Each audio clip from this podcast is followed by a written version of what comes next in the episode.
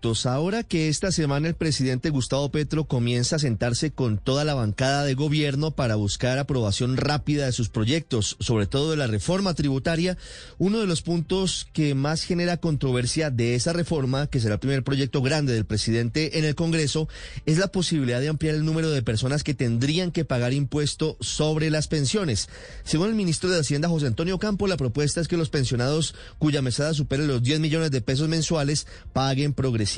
un impuesto a la renta, argumentando que ese tributo solamente tocaría al 1,2% de los jubilados en Colombia, que son en teoría quienes tienen mayores ingresos. A esta propuesta le comenzaron a llover críticas. Las más fuertes hasta ahora provienen del despacho de la procuradora Margarita Cabello, quien le recordó al gobierno que las pensiones no son un beneficio, sino un derecho construido a lo largo de la vida laboral. Desde hace cerca de una semana la procuradora Cabello anticipó lo que seguramente será una batalla que llegará a la Corte Constitucional. Dijo, entre otras cosas, la procuradora que los pensionados son sujetos de especial protección, que tributariamente no pueden tratarse en iguales circunstancias formales a quienes no son iguales ni desde el punto de vista legal, material y mucho menos constitucional. Habló además de las pensiones, por ejemplo, por invalidez y dice que son personas vulnerables que no tendrían por qué pagar ese tributo. Y explicó además que al poner impuesto a las pensiones se afecta el valor de la mesada, se afecta el poder adquisitivo de los jubilados,